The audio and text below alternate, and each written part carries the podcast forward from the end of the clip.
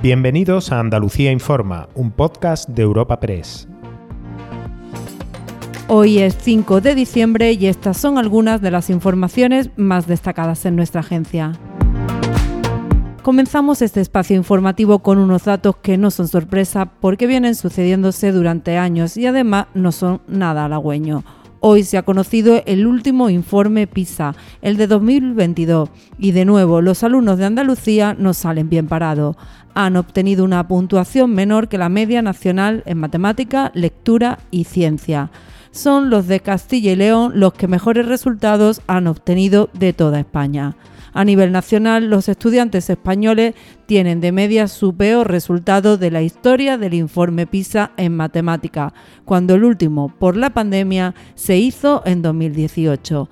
Precisamente este es uno de los motivos que esgrime la consejera de Educación, Patricia del Pozo. Ese nuevo plan que hemos puesto en marcha de impulso matemático para reforzar todavía más las matemáticas en las aulas, pues eso sin duda son recursos que se están poniendo ahora para mejorar los resultados venideros a medio y largo plazo.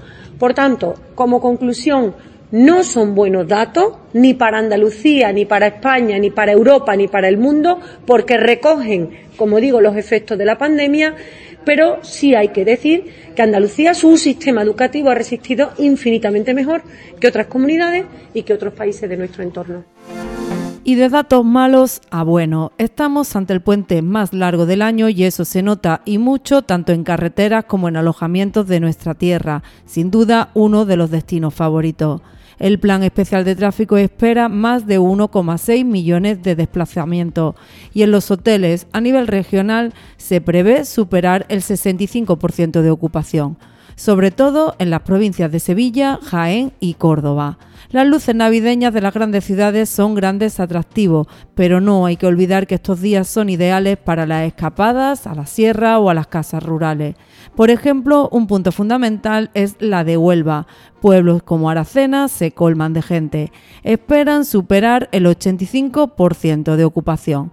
La presidenta de la Asociación de Empresas Turísticas de la Sierra es Cinta Aguilar.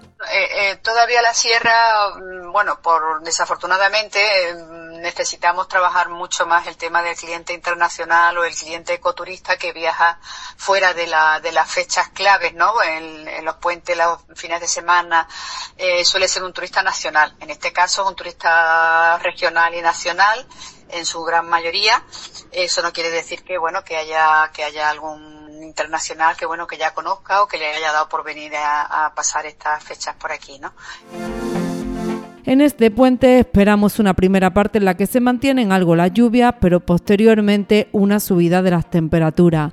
Llevamos días intermitentes con la alegría de ver caer el agua y de hecho los pantanos han podido beneficiarse según los últimos datos. No obstante, está claro que esto no consuela ante la situación de sequía, por la que el Consejo de Gobierno de la Junta de Andalucía ha aprobado hoy la estrategia Sequía Plus había sido ya anunciada por el presidente de la Junta, Juanma Moreno, pero hoy la consejera del ramo, Carmen Crespo, ha dado algún detalle más sobre una de las medidas que más atención capta, la de la posible llegada de barcos con agua a nuestros puertos si la mala situación persiste en verano. Nosotros hemos hecho una, medición por meses, es decir, la situación que tenemos en este momento en algunas zonas de la comunidad autónoma, si no cae ni una gota de agua, nosotros en algunas zonas de Andalucía estaríamos en disposición de tener que utilizarlos en el verano. Esa es un poco la medición, a grosso modo, que podíamos hacer. Los barcos son financiados a través de los operadores, es decir, no la Junta de Andalucía. Esta no es una medida que impulsa la Junta de Andalucía, pero que es la parte que los operadores establecen y que además tiene, le hemos pedido al secretario de Estado, es decir, al Gobierno de España, que apoyen a los operadores en esta medida. Recuerda que puedes encontrar estas y otras muchas noticias en la sección de Andalucía en nuestra web europapress.es.